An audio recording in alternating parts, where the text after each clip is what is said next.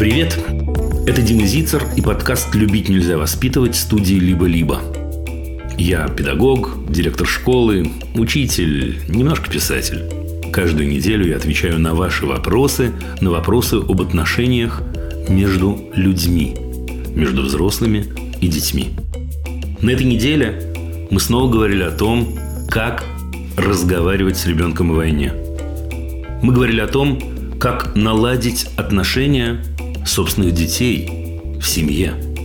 Говорили о том, как человеку 15 лет пережить расставание с любимой.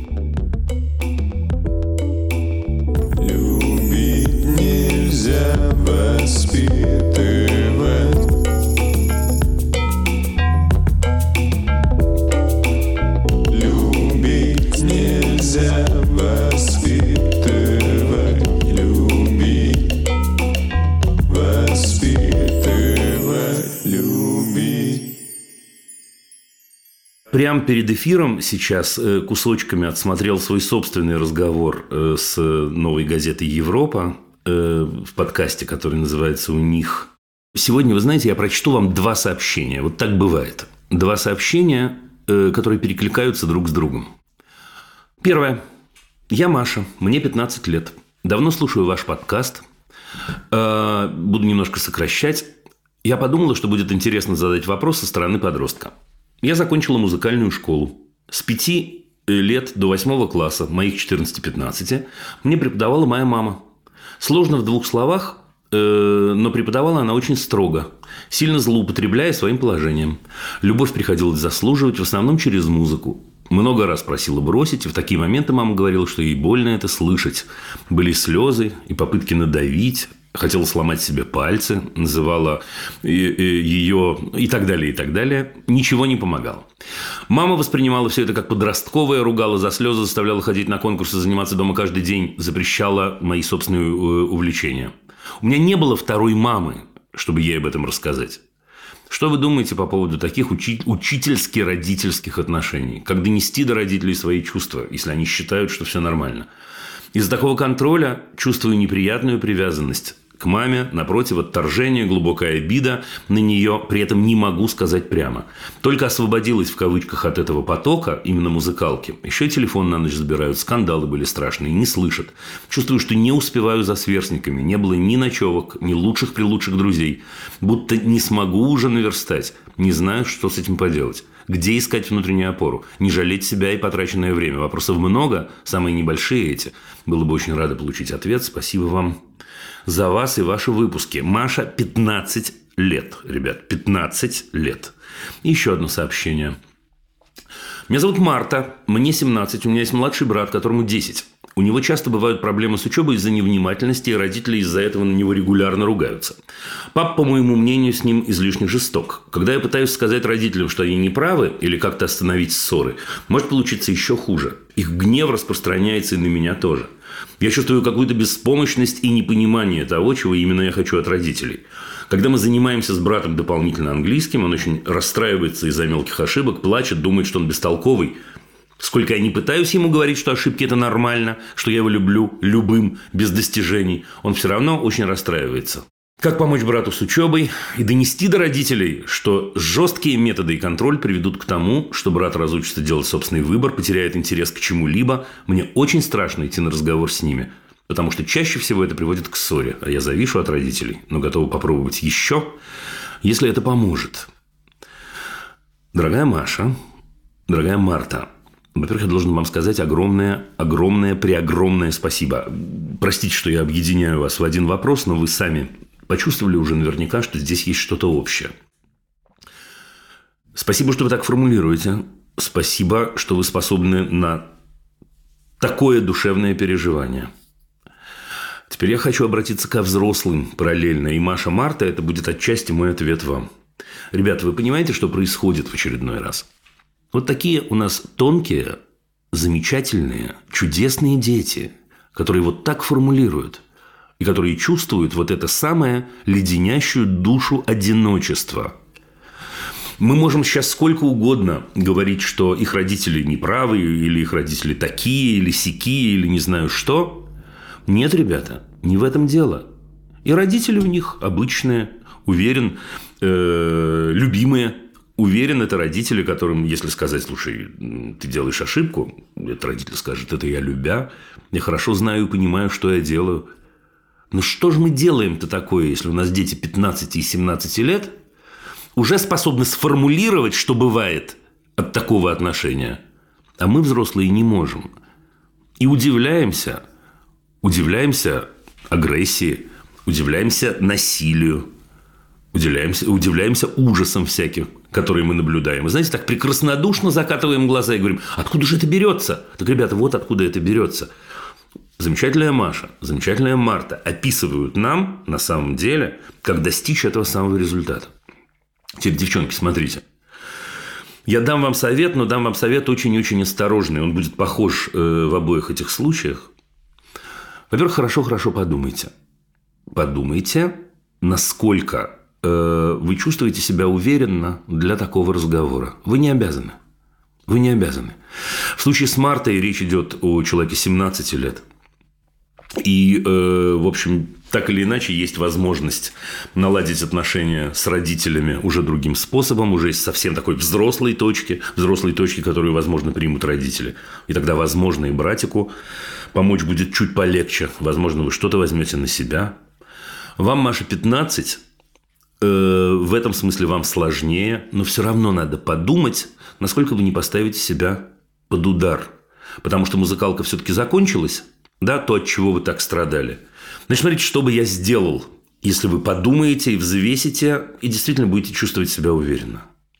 Я бы с мамой пошел на разговор, когда мама в спокойном состоянии. Когда, вот что называется, ничто не предвещает беды. Когда вы чувствуете себя спокойно.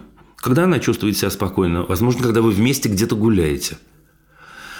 Я бы сел и начал разговор с того, что вы ее очень цените, и что вы ее очень любите, и что, возможно, вы сформулируете, за что вы ей благодарны. И поговорил бы в первую очередь об этом. А после этого я бы сказал, что вам очень-очень важно э, чувствовать от нее поддержку и чувствовать личную свободу. Это очень-очень важно. Мне кажется, что нужно сказать, что вы очень ее цените и цените ваши отношения. И переживаете, что эти отношения могут оказаться зависимыми вот от такой, ну, казалось бы, ерунды. Вы можете говорить о том, что вам по-человечески очень обидно, когда у вас отбирают вашу вещь – телефон. Вы можете говорить о том, что такой прекрасной мамы абсолютно точно прекрасная дочь Маша, и мама может вам поверить, вы ей доверяете и просите доверия от нее. И в конце я бы еще раз добавил, что разговор этот происходит, потому что вы ее цените, любите, уважаете, и в этом смысле ей не за что волноваться. И вы хотели бы, чтобы отношения ваши были подобными. Э, подобный разговор э, я бы советовал и вам, Марта. Но мне кажется, что в этом разговоре нужно добавить дополнительные элементы. Видите, вы не пишете про э, маму, может быть, нужно говорить для начала с мамой, а не с папой. И, может быть, нужно говорить о том, что вы чувствуете, когда вы наблюдаете вот эти самые, ну, не знаю, издевательства над братом. Э, может быть, можно сказать о том, что вы видите эту динамику. Вот вы очень-очень здорово проанализировали вот в этом коротком сообщении, что от чего бывает. Может быть, на самом деле это нужно донести и до них. Но обязательно, вот помните это правило, о котором я только что говорил – начинать и заканчивать разговор в таких случаях, я абсолютно в этом уверен, нужно с э, того, что вы их цените, с того, что вы их уважаете, с того, что вы их любите, с того, что вам очень-очень важны ваши отношения. И внутри этого можно сказать о том, что важно вам. Я, к моему огромному сожалению, не могу гарантировать, что взрослые вас услышат. Не могу. Пожалуй, если разговор будет проведен так, я почти могу гарантировать, что ухудшение ситуации не произойдет. Ну, в общем, девочки, э, взвешивайте и действуйте. Удачи вам!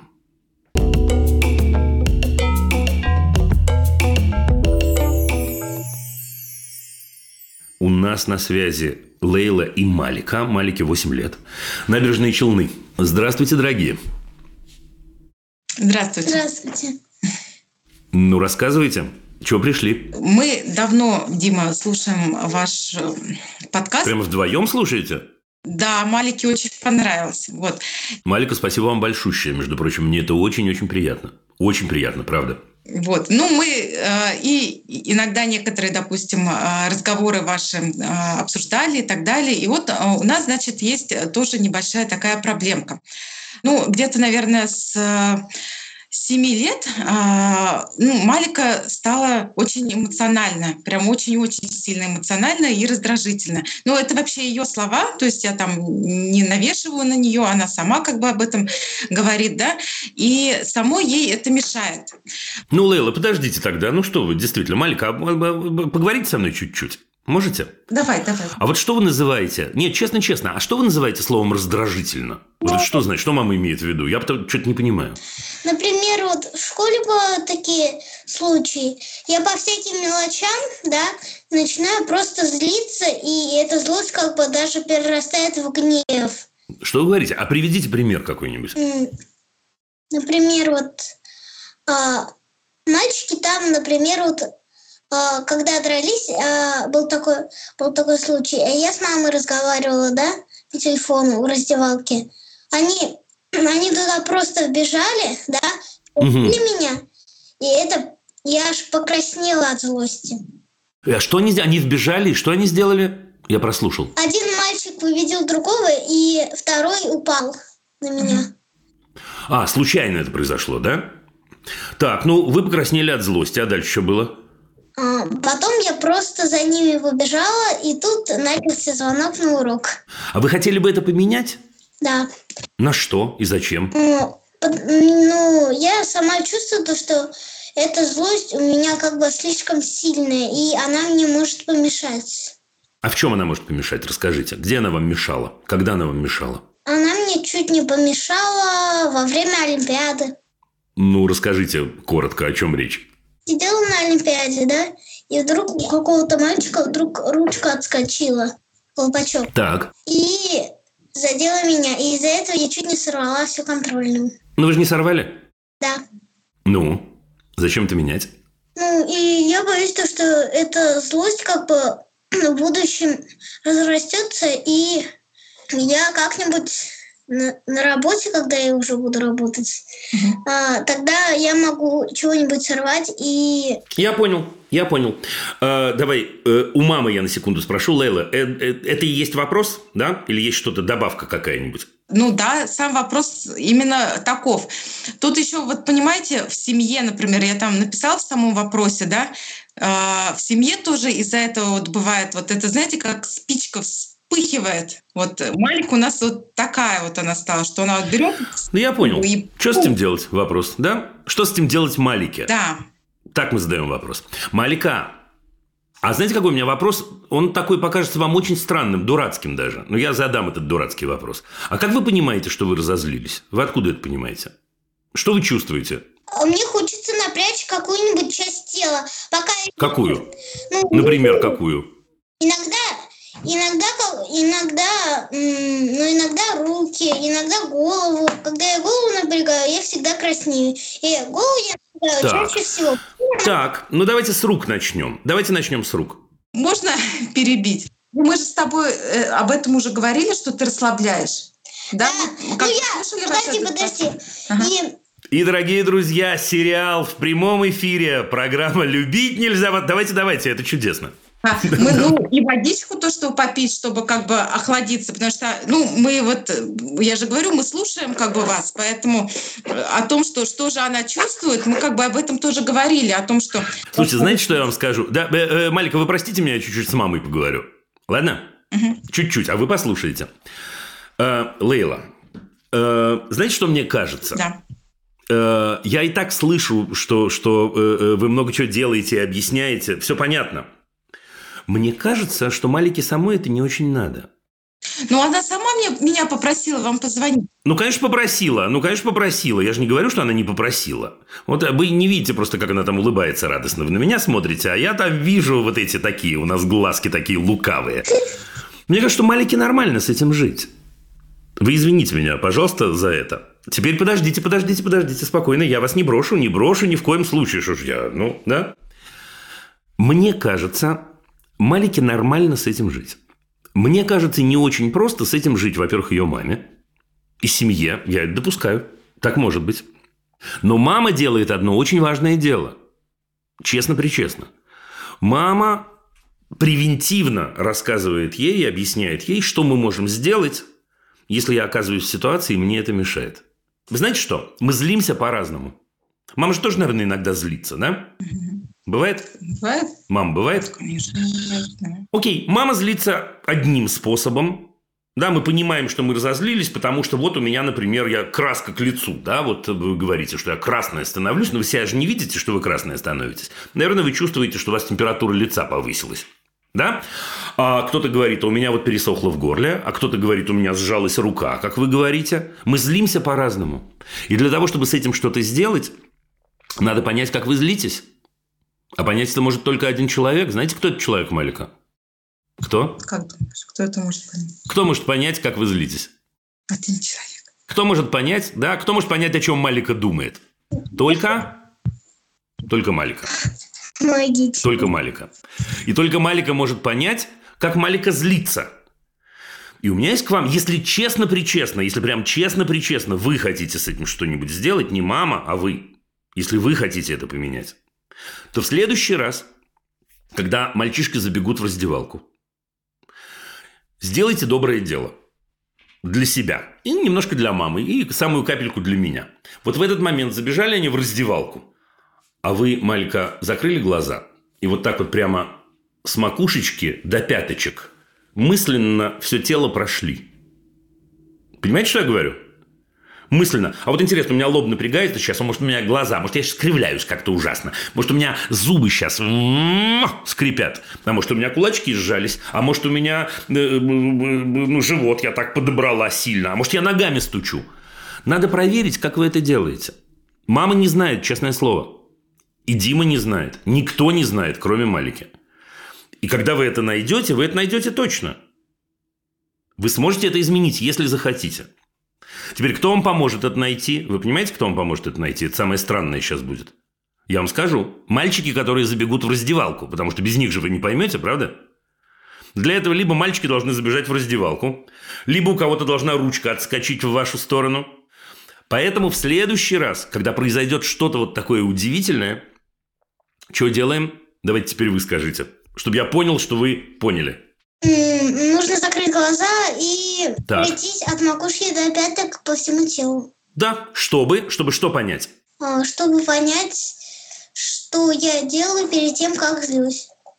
Что я чувствую? Точно, абсолютно. Браво, браво, Малика, браво. Да, и может вы до горлышка дойдете и почувствуете, что вам надо, вот как мне сейчас, э, глоток чаю сделать или воды. Ну, тогда можно идти и пить воду или чай. И мальчики пусть там падают друг на друга сколько хотят. Да? Или вы почувствуете действительно, что вам надо сесть. У меня вот так бывает. Вот я чувствую, что надо бы сесть просто. Сесть надо, что ноги у меня напряжены. И тогда я могу сесть. И тогда все происходит просто. Понимаете? Мама Лейла, я вам скажу одно слово. Все-таки. Честно.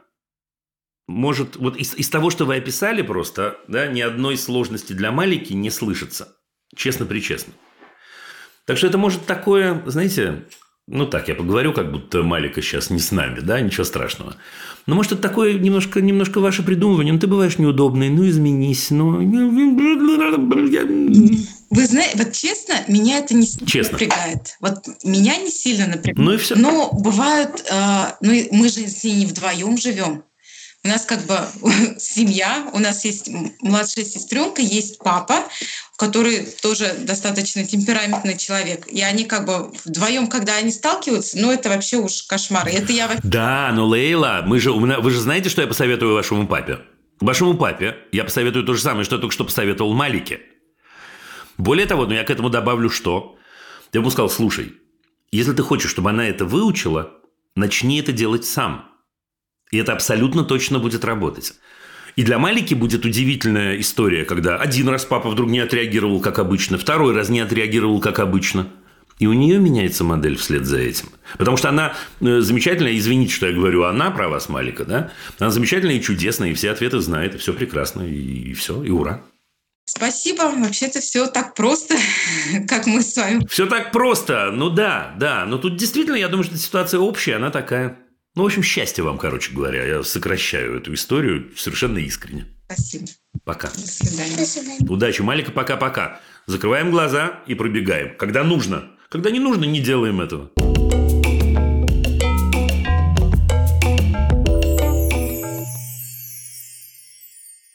Марина из Краснодара с нами. Здравствуйте, Марина. Дима, здравствуйте. Вопрос о том, как изменить мир. Я имею в виду мир детей. Я, как учитель, 42 года преподаю математику, физику, вижу на примере моих пяти внуков в четырех школах и 19 моих домашних учеников в 11 школах, ну и все предыдущие годы, в какой антипедагогическом беспределе явно находятся наши дети. Угу. Я, у меня вопрос такой. Как я, репетитор, домашний учитель, могу, могу ли я вообще вмешиваться? Ну, а ну, на всякий случай приведите какой-нибудь маленький примерчик, чтобы и я понимал, и все, кто нас слышит, сейчас понимали. Ну, например, девочка на уроке физики просто переписывает параграф для Мгм. оценки. Учитель в Так. это время сидит в телефоне. Мне жалко детей, которые тратят время, которые... Ну, Ну, просто не жалко их. Ну, я вас понимаю, Марин, но это, эту ситуацию, к сожалению, мы разрулить с вами не сможем, потому что и тут нет никакого педагогического беспредела, тут есть просто э, э, халатное отношение к собственной работе. И в этом смысле, ну что, нет, вы ничего не можете сделать. Вот. И дело в том, что родители с этим согласны, вот в чем беда. Они не против, они не возмущаются.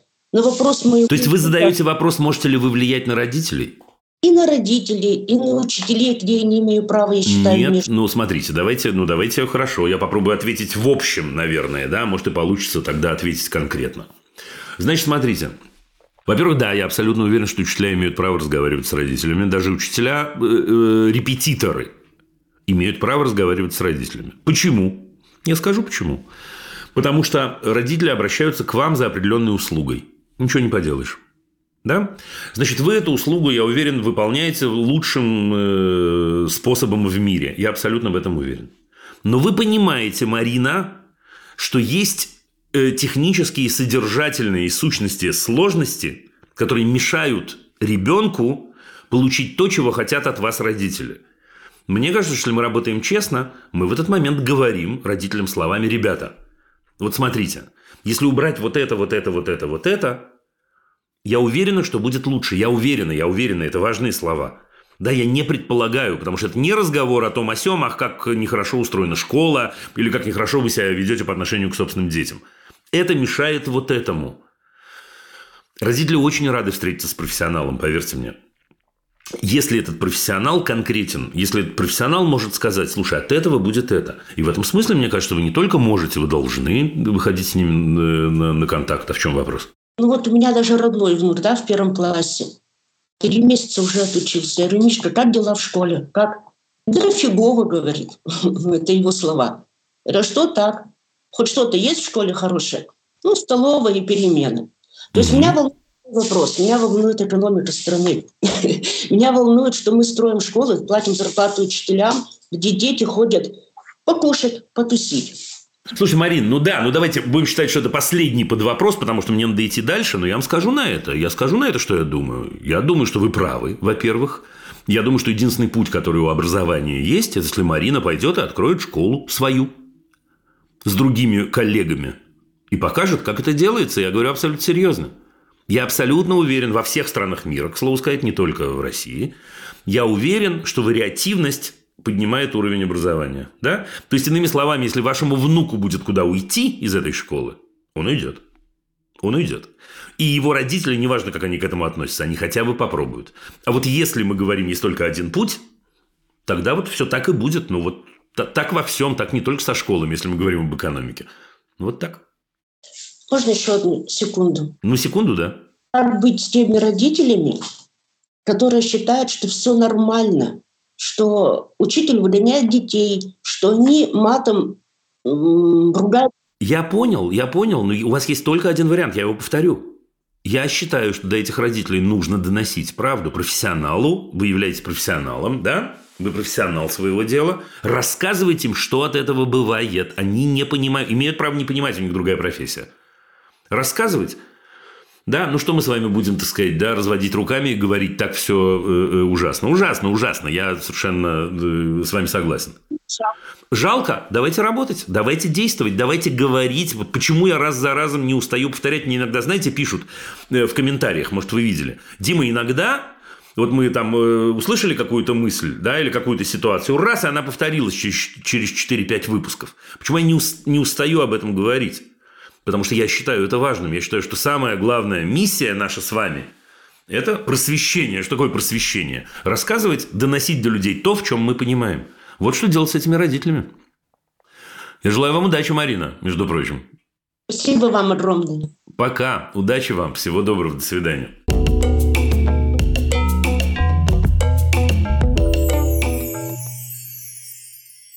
Камиль из Башкортостана. Камилю 15. Вот это да. Здравствуйте, Дима, здравствуйте. Привет, Камиль, привет. Первое, что хочу сказать, спасибо вам большое за вашу программу. Я уверен, все, кто смотрит сейчас эту трансляцию, все, кто в чате, согласятся со мной, что без вас наша жизнь была бы намного тяжелее. Камиль, дорогой, вот вы не поверите, мне из ваших уст это слышать очень-очень приятно. Я, знаете, я обычно в таких случаях, как вы знаете, говорю, все, давайте сразу к вопросу. Но вам не передать, насколько для меня ценно, что люди вашего возраста э, об этом говорят и слушают и так далее, и так далее. Спасибо вам большущее, самое настоящее на свете. Все, теперь к делу, точно. Давайте. А, небольшая предыстория, чтобы подвести к вопросу. А, последние, наверное, месяца два очень большая неоднозначность жизни, если так можно выразиться. Такие, знаете, э, экзистенциальный кризис. А, задаю какие-то очень сложные философские вопросы, иногда осознанно, иногда неосознанно, и вот пытаюсь найти как бы свое место в мире.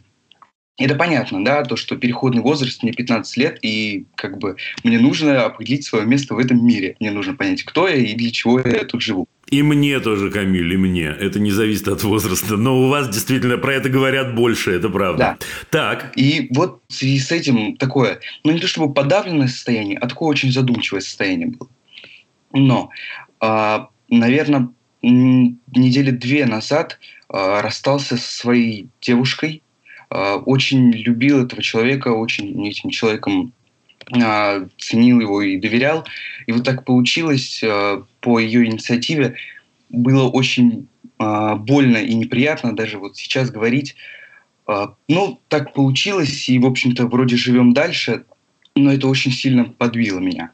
Эмоциональное и вот психологическое состояние просто, ну, наверное, я даже скажу, ужасное. Особенно первые дни я просто ну, не мог найти себе места пытался там, э, значит, куда-то убежать, в телефон смотрел сериал, в общем, все-все-все, лишь бы не думать. И вот э, сейчас происходит то же самое. Э, боюсь э, депрессии, потому что э, нету энергии абсолютно. То есть, например, на выходных, когда не надо в школу, единственное, что я могу, это лежать, э, значит, сидеть в телефоне, и все как бы, ну, у меня есть какие-то там обязательства, которые я выполняю, но любая свободная минута, и у меня просто нет сил, я ложусь на кровать, и все. И вот в связи с этим, еще одно отступление, очень сильные эмоциональные качели. Ну, то есть вот сейчас я с вами разговариваю, и у меня вроде как все хорошо внутри, да? Но буквально вчера вечером опять было вот такое плохое состояние. И, в общем, постоянно сначала ты на это дно скатываешься, не понимаешь, что делать дальше, что делать вот с таким состоянием. А ближе к вечеру что-то начинаешь уже делать, и уже и энергия появляется, и книжку почитаешь. А ближе к вечеру появляется энергия, да? Ну вот когда как. Иногда просто идешь по улице, думаешь, о... Ну бывает, что появляется, неважно. Да. Бывает, да. Вот так. в связи с этим вопрос, как это, ну, наверное, пережить, что с этим делать? А скажите мне, Камиль, я задам вам такой очень-очень личный вопрос. А вот, ну, действительно, вы расстались с любимым человеком. А вы бы предпочли, чтобы у вас это прошло легко? Нет. Нет, ни в коем случае, потому что... А как? Э, я же эти отношения ценил. Я же этого человека действительно любил. И вот так, по сути, ну, это действительно произошло на ровном месте. Просто... Я понимаю, я понимаю, я, я не полезу туда. Это, во-первых, не мое дело, во-вторых, это э, действительно ваша личная и совсем интимная жизнь. Я не об этом. Но вот если мы сейчас с вами, я задам вам очень странный вопрос. Ну, произошло то, что произошло. Я уверен, что это очень тяжело для вас и ужасно, и так далее, и так далее. Э, какой бы, собственной реакции вы хотели, если вы об этом думали? Ну, честно говоря, первое, что лезет в голову, это вот именно такая реакция, когда, ну, как бы не очень хорошее эмоциональное состояние. Вот она. Слушайте, ну, Камиль, э, с точки зрения э, человеческой жизни, вы говорите, две недели назад, это было вчера с точки зрения человеческой жизни, минуту назад. Да? Теперь я очень-очень хорошо... Это я сейчас с вами вообще не как педагог говорю, честное слово. Да, я говорю то, что, то, что думаю и то, что чувствую. А, это очень-очень тяжело расставаться с близкими, любимыми людьми. Да? Ну, что поделаешь, очень-очень тяжело. И поскольку вот вы говорите возраст такой, знаете, я добавлю пару слов про этот возраст, что я думаю. Я даже не для вас это говорю, а для тех, кто нас слышит, кроме вас, потому что вы-то это знаете. Угу. А еще возраст 15 лет – это как вот русалочка у Андерсона, когда у нее э, ноги появились, вот она ходила, и каждый шаг отдавался болью внутри у нее. И это очень-очень похоже на возраст 14-15, немножко 16 лет. Но там в какой-то момент начнет проходить чуть-чуть. Это хорошая новость. Это так устроено. Теперь, если внутри этого возраста нас еще и чувственно обжигает, мне еще больнее, мне еще тяжелее. Но ничего не поделаешь. Слушайте, я вот скажу вам, я из тех людей, которые не станут точно абсолютно говорить вам, ну, слушай, вот сейчас, не знаю, попей воды, подыши глубоко, вы знаете, я умею это делать. Да, почувствуй, где у тебя в теле напряжение, и все. Нет, нет, слушайте, это такая, ну, такая боль, с которой надо побыть. Ужас, да? Ужас, я понимаю. У меня есть э, э, несколько хороших новостей для вас зато. Первая новость хорошая, у меня поэтическая. Вы знаете, Булата Куджава написал когда-то вот такую строчку. Он написал, а душа уже-то точно, ежели обожжена, справедливей, милосерднее и праведнее она. И это, мне кажется, очень... Ну, для меня это точно очень важные слова. А, слушайте, я пофилософствую немножко, я позанудствую даже, а не пофилософствую. Давайте. Но вообще, если очень-очень грубо, мне кажется, что люди делятся на тех, кто чувствует ожог, да, и, и, и умеют с ним жить, и говорят, окей, мне сейчас больно, ничего, мне больно, потому что произошло что-то очень важное для меня. Эта боль пройдет. Это вы понимаете, я не буду вам говорить такие взрослые вещи, вы это и без меня понимаете. Ну, что, конечно, пройдет. Ну, конечно, пройдет. Ну, конечно, будет легче и легче и легче, никуда не денешься. Может, вы даже по чуть-чуть это чувствуете. Да, а может, не чувствуете, завтра начнете чувствовать. Так вот, люди делятся на эту категорию, и эти люди умеют, которые умеют чувствовать и осознавать собственную боль, они умеют осознавать боль других. И другая категория, которая говорит, а, отлично, все, прошло, перевернули страницу, побежали дальше. И со вторым сортом людей проблема в том, что они вообще не могут э, э, э, чувствовать боль других и не способны к состраданию. И в этом смысле я даю вам честное слово, я очень хочу вас успокоить, потому что я очень-очень вам сочувствую. Да? Я, я ну, сочувствую в прямом смысле слова. Сочувствую. Но слушайте, это неправильно, Камиль. Я не буду совершенно вас успокаивать. Не буду ничего с этим делать. Страдайте. Да, мне ну, страдайте, в хорошем смысле слова страдайте. Страдайте, да, страдайте. Тяжело, когда мы расстаемся с девушками. Стра... Тяжело. Или с юношами. Да, ничего, человек вы очень тонкий. Это, так сказать, понятно всем, всем, кто вас сейчас слышит, поверьте мне, не только мне. Да, и тонкие, и явно глубокие, и явно интеллектуальные, и явно чувственные, и так далее. И поэтому вам тяжело. Ну, тяжело, такому типу людей тяжело. Но не дай бог вы станете другим, Камиль.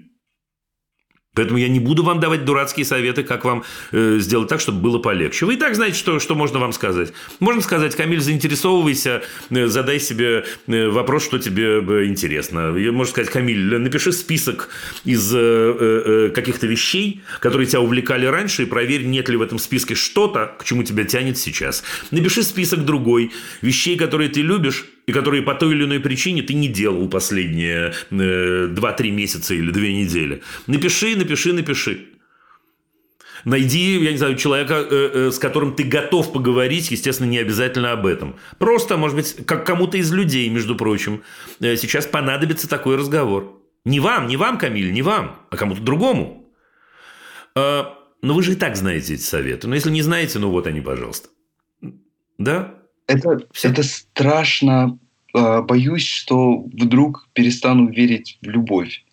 Из-за... А что это вы перестанете верить в любовь? С какой стати, если вы, если вы сейчас находитесь в ситуации такой глубокой, идущей от любви, эта любовь чувствуется в каждом слове? А что это вы перестанете в нее верить? Ну-ка скажите мне. Ну, не знаю, вот из-за этой ситуации она меня настолько поранит, что я закроюсь в себе, стану черствым и вот таким вот... Э, Нет, нет, видите, нехороший Дима Зицев сейчас не, не, не спасает вас из ситуации, а наоборот говорит, страдай, Камиль, страдай. Я... И ты не станешь черствым, да? Про любовь, про любовь, слушай, но это совсем уж такой разговор, такой, мы с такой, ну, такие сидим, такие немножко уже такие на заваленке и беседуем. Но про любовь, я думаю, что все наоборот. Я думаю, что все наоборот. Э, это обжигает, но обжигает это же не повод не любить. Наоборот.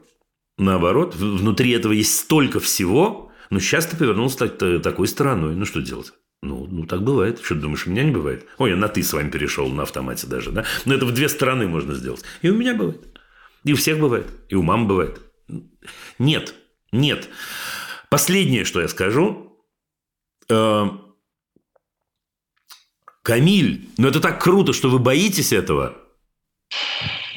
Но это и есть человечность. Это и есть человечность. Ну вот я, вы, э, не знаю, да, ну я даже не знаю, ну я даже не знаю, какие слова сказать. Это и есть человечность, когда я боюсь очерстветь, когда я себе не даю очерстветь. Понимаете, какая штука? Да, когда я себе иногда, я там пару эфиров про это говорил назад, да, что мы должны в тяжелых ситуациях, если нам легко, мы скорее должны задавать себе вопрос, что это мне так легко, что это такое случилось со мной. Да-да-да, помню, помню. Спасибо. Помню, но все тяжело, тяжело, дружище, но тяжело, ничего. Еще раз, хорошее сообщение, странное, но хорошее, пройдет. Пройдет, потихоньку пройдет. Внимание, оставит ли это царапинку у вас в душе? Так оставит у вас царапинку в душе, вы живой человек. А если не оставит, то тогда зачем все это было, Камиль? Зачем все это было? Получилась такая немножко проповедь э, у нас в конце, я понимаю. Но я очень честные вещи говорю. Спасибо вам большое. Это э, такие вещи, которые, ну, они не на поверхности, а вот их надо просто принять, жить. Ну, ну да, но что, ну что вы думаете, я этим не занимаюсь всю жизнь. У меня так же, я так же себя чувствую, как вы. Всю жизнь так, вот так, вот так, вот так. Но ты, когда ты понимаешь, что это жизнь, ты вообще начинаешь получать от этого удовольствие очень странное, да, что жизнь – это вот это приключение, это набор вот этих чувств, вот этих ощущений. Удачи огромной Звоните. Спасибо большое, Дима. Спасибо. Да, давай на ты даже, я скажу, мы оба можем перейти на ты в эфире, только оба, оба в две стороны. Да, звони, звони, я тебе искренне говорю. Спасибо большое, спасибо. Давай, обнимаю. Такая искренняя поддержка от души. Ну и супер, пока. Давай.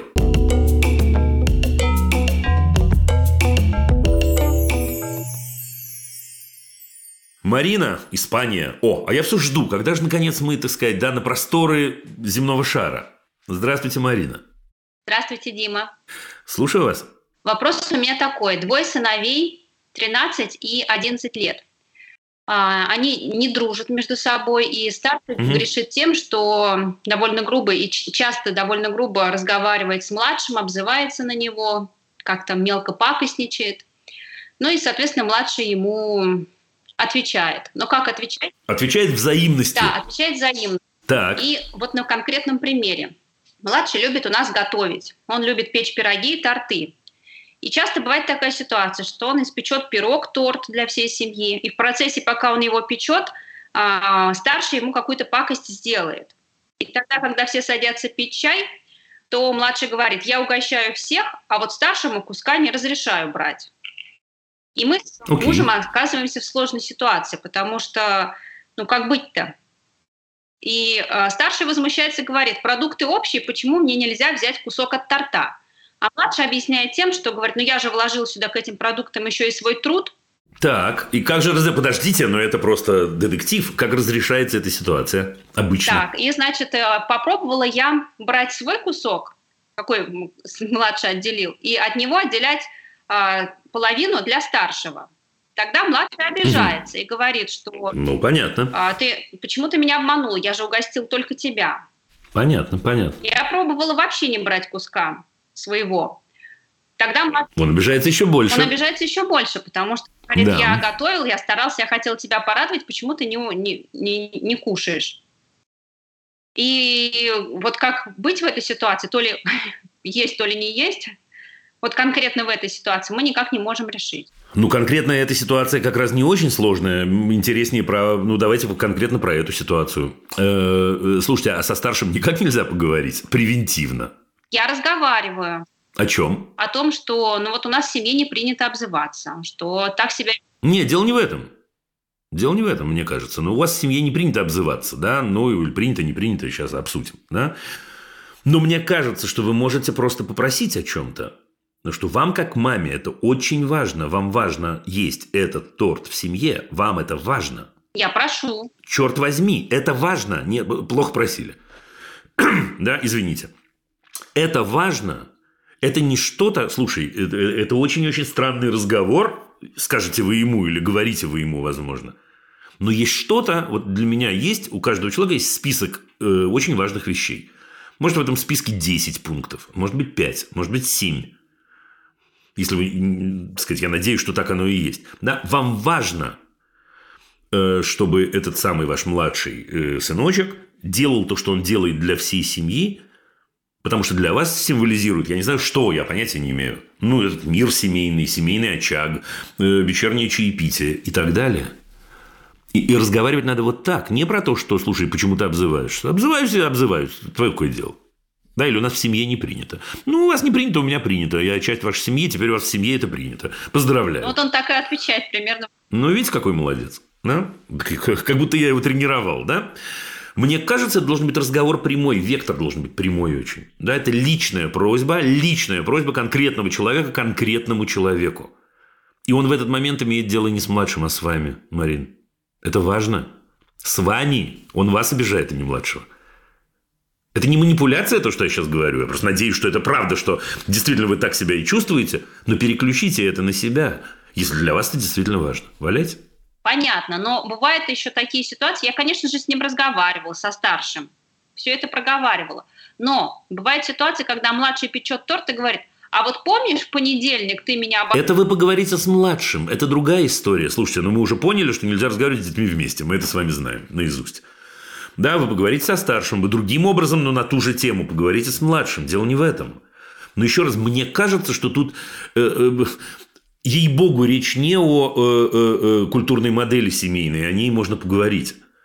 Речь о том, что они ну, ну, портят вам. Вам, нет? Мне. Не в этом да, дело? Да, мне портят. Ну, вперед, ну так скажите эту правду. Это, это, вопрос, это вопрос личных границ, мне кажется, здесь задет неожиданно. И поверьте мне, ваши мальчики замечательные, у такой замечательной мамы точно замечательные мальчики. Они поймут, что они сейчас имеют дело с чем-то другим. Потому что они имеют дело с чем-то другим. Они, да, обижают другого человека. Угу. Неважно, портишь вечер, вечер даже не портишь вечер, дело не в этом. Но если это так, как вы вот намекнули, да, как вы об этом говорите, про это и надо говорить. Слушай, есть вещи, которые я, я просто не готова, и все, не готова. У каждого человека есть вещи, на которые мы не готовы. Понятно. Но это про конкретную ситуацию, да. Да, как мне можно повлиять на старшего, чтобы он э, не обижал и не обзывал младшего? А он зачем это делает? Наверное, чтобы самоутвердиться. В чьих глазах? Ну, наверное, в своих глазах. В смысле? То есть он, а, обижая младшего, возвышается сам внутри себя. И, предположим, это так. Если это так, какой вывод мы должны сделать? Больше времени уделять старшему. Это, это инструмент после этого. Но вывод, который мы должны сделать, если вы правы, я понятия не имею, правы вы или нет, у него нет инструментов других самоутверждения, с одной стороны. Да, единственный инструмент, который у меня есть, чморить младшего брата. Да. Нету других. Нет других. Да, ну так отлично. Да, если это верно, что надо сделать? Ну вот дать ему эти инструменты. Класс, класс, я в вас верил абсолютно, да? С одной стороны. А с другой стороны это значит, что вообще-то у нас, ну, то, что в народе называют комплекс неполноценности, не в э, психологическом смысле этого слова, бог с ним. Да, что он не чувствует себя уверенно. И тогда, возможно, ваша, тогда, возможно, ваша первая вот эта история э, про то, что надо уделять больше времени. Но уделять больше времени хорошо в любом случае. Но скорее, мне кажется, речь должна идти о том, если вы правы, если вы правы, да, и таким образом он хочет поговорить с самим собой, а может и вам что-то сказать, каким другим способом он может это сделать? Ну-ка скажите мне, каким? Не знаю. Ладно. Знаете, конечно. Ну, если я хочу... Если вы... Ну, давайте, вы, Марин, если вы чувствуете себя неуверенно, что вы с этим делаете? Чморите младшую сестренку? Нет, я иду к мужу и говорю, вот я чувствую себя неуверенно, подскажи, как быть. А я, между прочим, верил в вас с первой секунды, Марина. Что вы знаете, говорил я вам. Ну вот вам один способ, вы найдете еще десяток. Да, но вот вы нашли первый, чудесный. Почему, интересно, наш старший мальчик 13 лет не идет, например, к маме и не говорит, слушай, что-то меня колбасит, маман? Наверное, как-то не так я реагирую. А-та-та-ра-та. Все, все, все сама, все сама. Слушайте, это удивительно. Да, да, я думаю, что с ним надо поговорить об этом. Вы знаете что? Я думаю, что вам с ним надо на пару, под ручку, отправиться в ближайший парк или, я не знаю, куда, к морю, я не знаю, где вы там живете, в Испании, в горы, да, велика Испания, э, в кафе, наконец, и сказать, что вы видите, что ему трудно. И сказать, что вы понимаете, что если он не может остановиться, а вы, близкий человек, его об этом просите, значит, он действительно не может, значит, его что-то гложет изнутри. И сказать, что вы сделаете все для того, чтобы помочь ему с этим справиться и найти инструменты. И начать разговор об этих инструментах. И, и, и, и, и. Вот такое. Ну, я попробую. Точно? Но если что, я еще раз буду вам звонить. Если что, звоните, но самое-самое главное, вот смотрите, самая главная вещь, у нас, у нас, да, два ответа было. Да, первый про конкретную ситуацию, но вот он про конкретную ситуацию, я в этом абсолютно уверен. Но второй, как я и говорил, намного интереснее, потому что второй про принцип – и про принцип абсолютно точно у всего есть причина. Абсолютно точно. И он таким образом относится к младшему. Возможно, возможно, вы правы, например, поэтому. Или ищите причину. Э, домашнее задание хочу вам дать. Давайте. Лично. Да, э, э, если вам не трудно, да, а если трудно, то тем более сделайте это. Напишите способы, которыми вы пользуетесь, вы, когда вы не уверены. Первый был блестящий. Я иду к близкому человеку и говорю с ним об этом. И говорю, сделай меня сильнее. Есть еще. У вас, у вас, у Марины точно есть. Потому что это поможет вам говорить с ним. Ладно? Угу, угу. Да, да, да. И тогда я могу прийти к нему и сказать, что... И тогда вы... Нет, и тогда нет. У вас нет цели сказать ему, вот тебе мои способы, пользуйся. Ну, тогда, во-первых, в разговоре вы можете это использовать. Ну да. Да, в случае чего. Ну, не надо с этим идти. Во-вторых, вам понятно, вот вы когда это проделаете, вам будет понятно, чего, чем вы ему-то можете помочь. Вот в этих формулировках сейчас вы помучаетесь немножко, когда вы будете формулировать. И он помучается потом и поймет, что это кайф мучиться. Ну, вот такое. Ну, хорошо. Желаю вам удачи. Спасибо вам большое. Пока-пока. Да, Всего спасибо. доброго. До свидания. До свидания.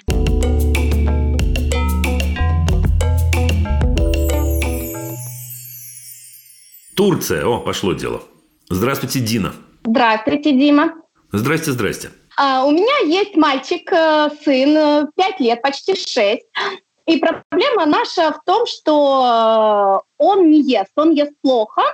И это сейчас э, максимально нас начало волновать, потому что четвертый месяц он ходит в школу, э, начинают рано, рано образование, он ходит в хорошую школу, в плат, и школа длится до пяти вечера. Вот. И получается, что в течение дня я могу накормить его завтраком, накормить его могу в этой жизни только я. Так, почему? Крутые отели, рестораны, никто не... Я знаю, что он ест, ему нужно эстетическую еду, он весит он э, 19 килограмм, 18 500. Он обследован, по медицинским показателям у него есть, что на нижней границе нормы он, и плюс к этому у него есть недостатки витаминов. Ну ладно, это тоже не главное. Ну, Ну, просто вот да, ну, ну, ну, ну, ну, хорошо. Давайте, давайте пойдем другим путем. Вопрос-то в чем будет? Вопрос в том, что он реально чувствует голод и есть не может. Он откровенно говорит, я не могу там есть. Ну, как бы он ест... Потому что? Потому что он ест определенную еду. Он ест только минимальный набор продуктов, определенная еда. И получается, он завтракает дома в пол девятого утра и обедает он пол шестого вечера. Давно такое у вас? Такая радость? Такая радость это вот последние 4 месяца, как сентябрь, сентябрь, школа. Как пошли в школу? А до этого все ел как, как э, молодец Нет, большой. нет, нет, нет. Ел Или всегда, что? но он был дома в обед. А сейчас в обед. Я уже варианты искала там с психологом. Он один единственный такой, который вообще... Вот он ест там хлеб. Плюс к этому, Ну и что? когда полдник, он там ест кексики. Получается, уже болит живот. А дома-то что он ест? Давайте еще я это спрошу. Ну, основной продукт – это его макароны. Вот. Причем в школе он не ест даже макароны, потому что они, опять же, Да. не так приготовлены. Ну, он ест хлеб, это одно и то же. Ну, Ну так. да. Вот, ну, кстати, психолог говорит, что давайте начинаем готовить по нашему меню, и вы дома тоже. А Мы с ней вот обсудили. Значит так, во-первых, э, к психологу вы пошли правильно, потому что это не, мое, не, не моя область совсем. Если речь идет, например, о пищевом расстройстве, об расстройстве пищевого поведения, то, что называется. Не знаю, может быть. А что будет, если дома не будет макарон? Я не знаю, что будет. Он будет просить еду. Ну, предположите, ну что, да, пред- предположите. М, Он меня прогнет, и макароны появятся. Он сам хочет это изменить? Или только вы хотите это изменить? Или ему окей? А, Мне кажется, что я действую, вот то, что вы говорите, это неправильно. Я действую, начинаю угрозами и страхом. Да нет, и- подождите, еще раз, еще раз, вы мой вопрос слышите? Он хочет это изменить, Дин, или нет? Да, он хочет. Что? Скажите словами. Его словами, что он хочет изменить. Он хочет не бояться съесть эту еду, но он боится еду. Если он говорит, я хочу не бояться еды, то, мне кажется, замечательная мама Дина должна ему в этом помочь.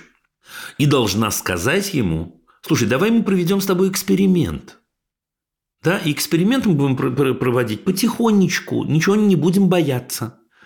Да, эксперимент мы будем проводить так. Я не хочу сейчас, э, э, там, макаронов дома нет, на мой взгляд. Я в этом смысле не за то, чтобы проламывать силой, да, но, но ну, спокойно, просто вы хотите поменять, давайте менять.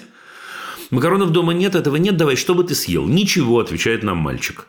Мама говорит, ну давай подождем немножко. Это не эксперимент над ребенком, не волнуйтесь. Да, это попытка вернуть ему, если у нас нет расстройства э, пищевого поведения, если его нет, да, это попытка э, э, э, помочь ребенку вернуть вкус себе. Когда я подхожу к холодильнику через час и говорю, ну что, огурчик, помидорчик, ты-ты-ты, им что-нибудь еще. Нет, не сработало. Давай еще, давай еще. Да, он не умрет за сутки у вас голода. Он не умрет, не волнуйтесь. Сам сказал психолог и сказал, надо выдержать этот момент. Надо не выдержать, на- надо, ну, может, выдержать, выдержать плохое слово. Да, но это не для того, чтобы его помучить, вы поймите. Это для того, чтобы это вернулось. Вы его, ну, не буду, все, вам, вам диагнозы точно ставить не буду, но ваша роль здесь есть, большая, на мой взгляд. Дайте ему, А- дайте ему пройти этот путь заново, путь младенца заново, заново, вот от груди отнимают, да, и дальше мы говорим про младенцев, да, как интересно, вот мы отучаем его от грудного молока, это он любит, а это не любит, разные люди разные. Дайте ему это заново пройти. Да, теперь смотрите, еще раз, я подчеркиваю еще раз, если здесь нет расстройства пищевого поведения, поэтому психолог важная фигура, важная в данном случае. Но во всех остальных случаях вперед, эксперимент, конечно. Отличный эксперимент. Тем более, что это по его заказу, тем более, что он говорит, я хочу это поменять, сынок. Так я Значит, мама это твоя, я тебе могу это мой поменять. вопрос, что это не об колено, правильно? То, что я там Ну его... какое вот- колено? Причем колено? Человек приходит и говорит, мам, помоги. Мама же не, не отнимает у него всю еду, не бьет его по рукам, не, не приковывает его наручниками. Мама говорит, я знаю, как это сделать. Вот что говорит мама. Я знаю, как это сделать. И объяснить ему словами, надо вернуть вкус. Вот мы где-то с тобой забыли на одном из поворотов. Забыли, как, что ты любишь. Да, но такое не бывает, что ты любишь только макароны и хлеб. Потому что макароны и хлеб между нами, можно это не говорить. Это как раз отсутствие вкуса полного. Да, это, это, это мука безвкусная, там ничего нет на самом деле, без приправ, без всего. Нет, ну понимаете, в том-то и дело, что дома он там и цветную капусту, и брокколи, он все ест. Я не Поздравляю что- вас с этим. Ничего нет, ну спокойно, да, сейчас вы, сейчас вы э, расширите мне его, его рацион, и это полностью изменит ваш вопрос. Да, поэтому мы простимся раньше, это важно. Да. Но если вы хотите еще раз сходить туда, да, окей, смело идите туда, смело, ничего страшного. Да, найти эти вкусы, заново найти эти вкусы, все. Я поняла вас, хорошо, значит. Прощаюсь с вами, смотрите. Всего доброго, до свидания. Спасибо.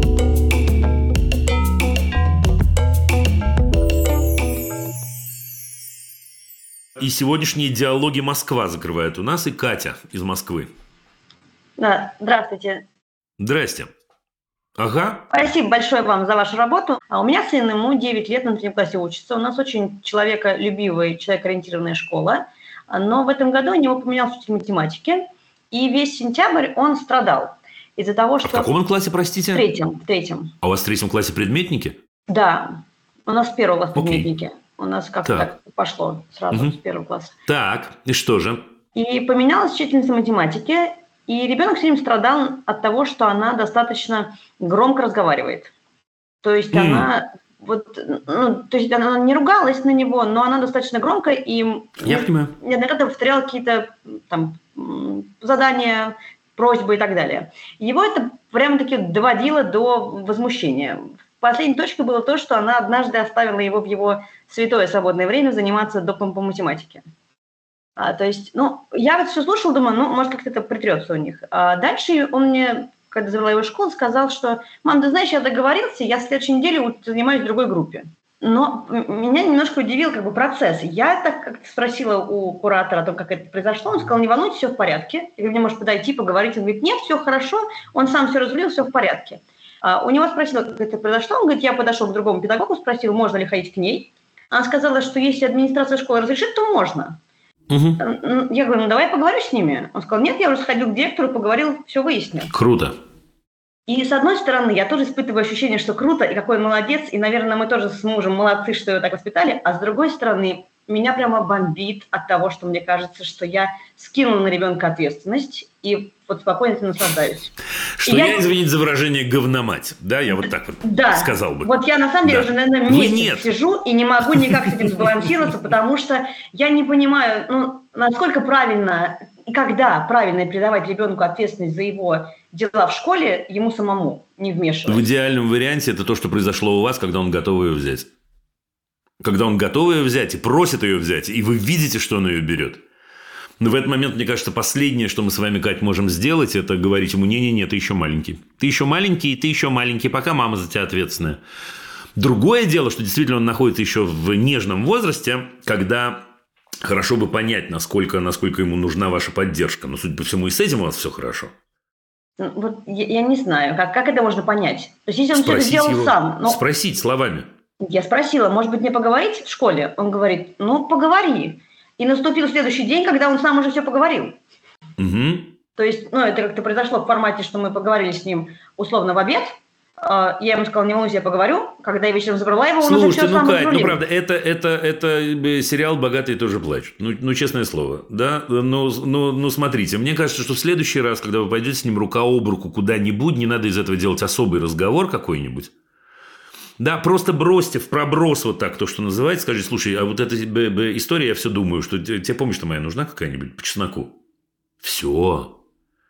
Все. Потому что, ну что я буду сейчас накручивать? Я могу сейчас предположить, начать галлюцинировать, вас ввести в эту галлюцинацию. Я А вдруг он думает, что он на самом деле вас потревожит, и поэтому он не обращается за помощью, при том, что помощь ему нужна, но на самом деле он за этой помощью не обращается и делает вид, что она ему не нужна, и все решает сам. Но сам решает все блистательно, ровно так, как он хотел. Кать, ну чем туда пойдем? Нет, давайте исходить из того, что если он способен э, в 9 лет, это очень круто. Подойти к педагогу и э, осознать, что э, его не устраивает учитель, во-первых. Осознать, чем его не устраивает учитель. Это непростая история, а мне просто училка не нравится. Знаете, самый частый ответ. Нет, понять, в чем история. Э, Подойти к другому педагогу, договориться. Подойти после этого к директору школы, слушайте, даже к приличному директору школы, но тем не менее, подойти и договориться, это очень дорого стоит. Очень дорого. Поэтому, не знаю, мне- я, я бы скорее про это с ним поговорил. И внутри этого разговора, если хотите, ну, можете поговорить о том, э, нужна ли ему была или будет ваша помощь, просто чтобы он услышал Я дополнительный раз. предлагала. Я предлагала. Не-не-не-не, подождите. Чтобы он услышал дополнительный раз, что этот случай не означает, когда он все разрулил сам, что все теперь он должен все разруливать сам. Не, я всегда рядом. Поняла. Спасибо я бы большое. облегчал. Я бы, не, я бы не утяжелял эту ситуацию, а облегчал, честное слово. Вот поэтому в проброс. Да, потому что, ну, ну это довольно, довольно редко бывает, то, что вы описали. Ну, прям довольно редко бывает. И это очень-очень круто. И мне кажется, что я Нагрешу ужасно, если скажу вам сейчас, Кать, не, Кать, это плохо, смотри, надо, чтобы мама это делала. Нет, нет, офигенно. Просто офигенно. То есть спокойно радоваться, да? Так что я вас поздравляю в этом смысле. Ну, искренне поздравляю, честное слово. Спасибо большое. Спасибо. Да? Я желаю вам удачи. Ура, ура, ура.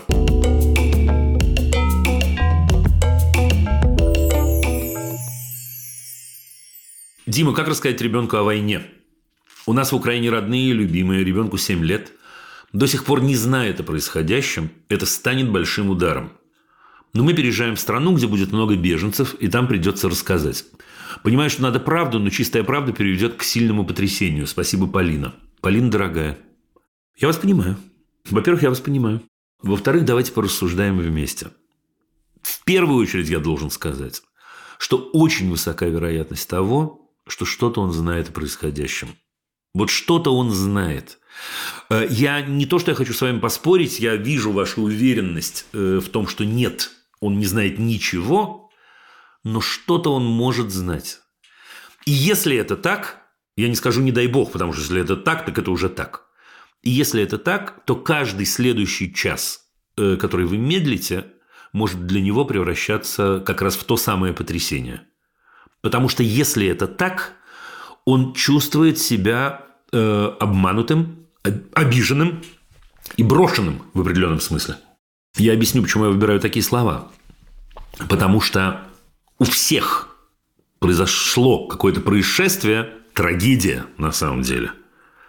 А меня пытаются выделить из этого круга. У нас в семье, не знаю, горе, например, неважно, у нас в семье что-то происходит, а я не семья, что ли? А я, что ли, не внутри? И человек в 7 лет не знает, что с этим делать. Теперь, если предположить, что вы правы, и он не знает, смотрите предыдущий пункт. Рассказывать надо как можно скорее, потому что очень невелики шансы на то, что сегодня человек 7 лет не узнает о том, что происходит. Теперь пусть меня все-все-все сейчас простят, э, тот пример, который я приведу, не, ни в коем случае не сравнивает одно с другим. Но для того, чтобы было понятно, я просто приведу пример, который точно будет понятен всем родителям. Разговоры на любые сложные темы в определенном смысле похожи на разговоры о сексе. Вот смотрите, действительно, многие родители до сих пор, вот до сих пор говорят, мы не будем с детьми на эту тему разговаривать, потому что, ну, их это может травмировать, потому что для них это будет шоком, потому что я не знаю, как говорить, но это не ваш вариант и так далее, и так далее. Каковы шансы на то, что человек э, в 7 лет не узнает о том, э, чем занимаются мама с папой в спальне, да, или откуда берутся дети? Не в 7, так в 8, не в 8, так в 9, точка. Шансы малы. Я в очередной раз говорю, опасность огромная, потому что он узнает об этом, ребенок, в других словах, в других выражениях, неизвестно что, неизвестно как и так далее, и так далее. И навсегда, вот как, как у взрослых у многих, которые нас сейчас слышат – и навсегда останется, ну не скажу травма, нанесенная родителями, конечно, ну такая какая-то загогулинка там какая-то. Ну что же вы, ребят, ну чего вы там язык-то не отлепили от неба? Теперь, когда мы говорим о войне, это несравнимо с тем, о чем я говорил. И это станет, вот вы говорите, большим ударом эта информация. Это станет кошмарным ударом, если он узнает об этом не от вас. Теперь, как рассказать? Как рассказать, это как раз я отвечу вам не откладывая это дело в долгий ящик. Прям сесть и рассказать. И заодно рассказать, как вы сомневались и мучились, и поэтому не говорили об этом до этого. Как вы э, хотели его сберечь и берегли его, но сейчас понимаете, что, возможно, это было неверно, потому что он, он часть вашей семьи. И вы в семье это переживаете это определенным образом, а он часть семьи, и он оказался случайно со стороны. Поэтому извини, любимый, я тебе про это расскажу. Теперь нужно выбирать слова, понятное дело. Нет, не нужно, не нужно показывать э, э, человеку, я не знаю, страшные э, фотографии или страшные видео в 7 лет. Не нужно. Добивочка. Вот вы говорите, мы переезжаем в страну, где будет много беженцев, и там придется рассказать. Полина, дорогая, но это же получается, что не вы решите вашему ребенку правду сказать, правда? А вы сделаете это под воздействием обстоятельств. Ну хорошо ли это? Ну хорошо ли это? Он, конечно, должен об этом узнать. Я абсолютно уверен, что у вас хватит э, сил и мудрости э, найти верные слова. Последнее, самое последнее. Вот поскольку я чувствую, что у вас есть опасения этого разговора, начните, я советую все-таки обернуть это в то, во что я советовал обернуть, в собственные ощущения, и рассказать о том, что происходит, и не вникать в подробности, и дать ему спокойненько с этим пожить и дать ему возможность прийти к вам и договорить, и доспросить, и дозадать вопросы. И ужаснуться, и ужаснуться, да. И тогда мама окажется рядом, понимаете? Он ужаснется не сам по себе. Если это произойдет, кстати, совершенно не обязательно в 7 лет это произойдет. Это не будет означать, что он черствый э, мальчик. Просто дети в этом возрасте, много раз об этом говорил, не так, как мы, демонстрируют собственное психологическое состояние. Да? И, между прочим, даже на страшную информацию реагируют не так, как мы ожидаем. Но если он придет, он будет знать, что можно прийти к маме, к маме Полине, и с мамой Полиной про это поговорить. Полин обязательно нужно. Обязательно, обязательно. Не из-за беженцев. Я желаю вам удачи.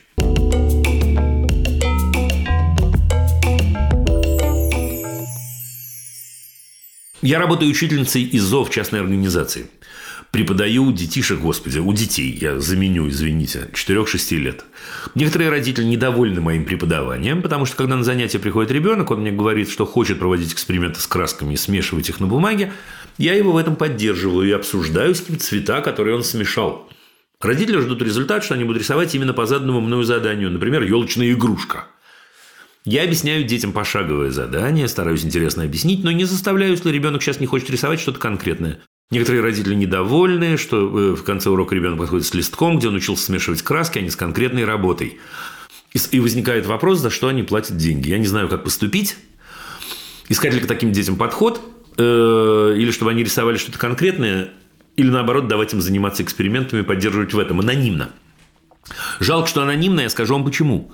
Потому что у меня есть к вам вопрос – Вопрос знаете какой? А за что они платят деньги? Вот попробуйте, уважаемый аноним, ответить на вопрос, за что они платят деньги. Это важнейший вопрос, на который, между прочим, все имеют право.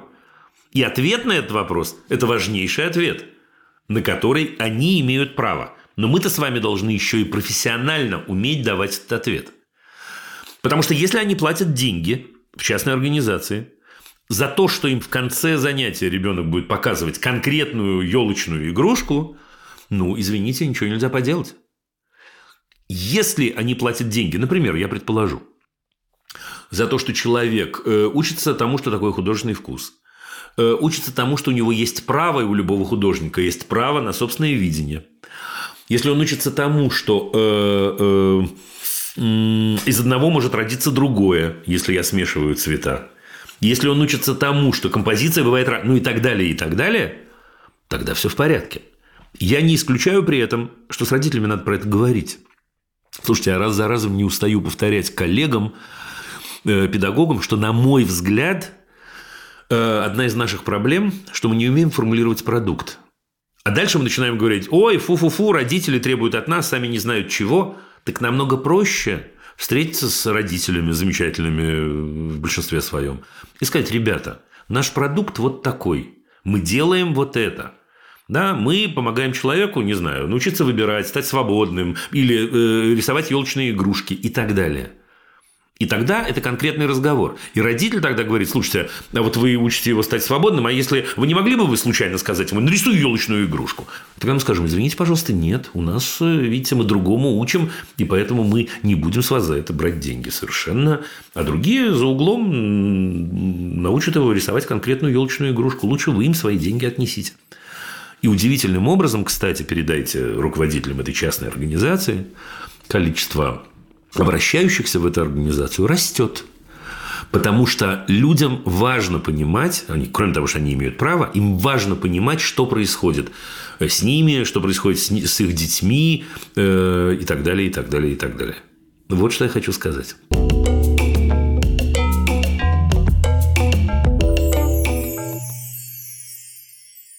Здравствуйте! Сегодня у нас с женой состоялся спор. Она периодически говорит детям, я знаю, ты хочешь писать. Я и сказал, что никто, кроме детей, не знает, хотят ли они есть, пить, писать и что-нибудь еще. И было бы классно спрашивать, не хочешь ли ты.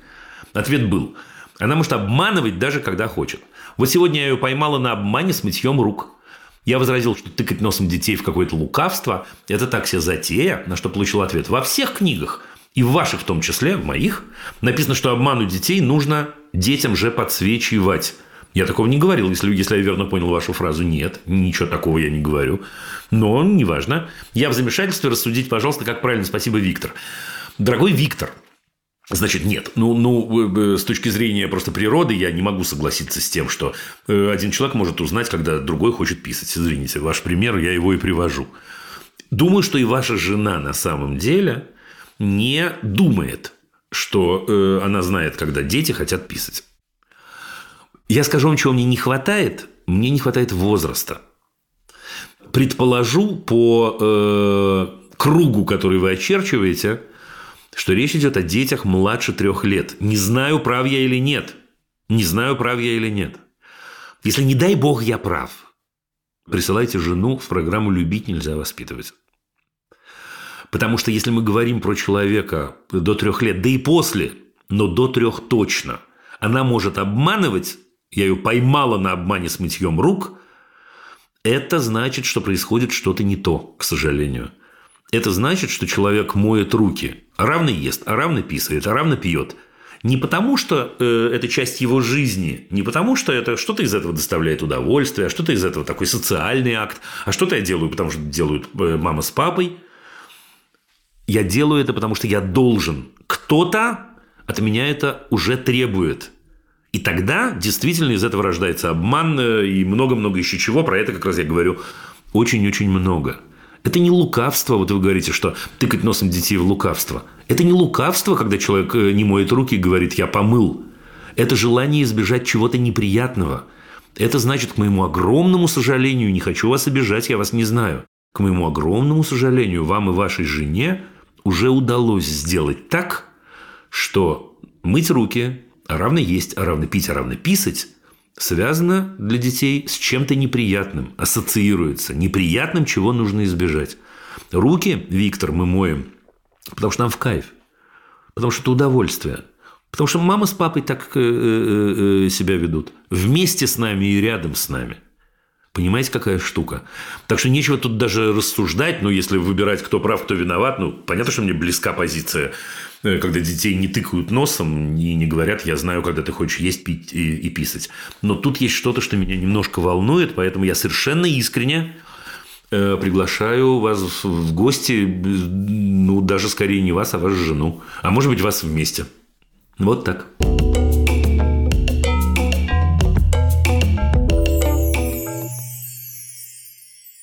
Здравствуйте, у меня замечательная дочка пяти лет, интроверт. Я училась и воспитывалась в другой системе. Для меня казалось нормой переписывание по пять раз текста, то, что требовала учительница в эфире от 6-12, да, было такое дело. Крик учителя или необходимость стоять в углу. Не хочу унижения для своего ребенка, но понять, где воспитатель в будущем учитель поступает правильно, уже не могу.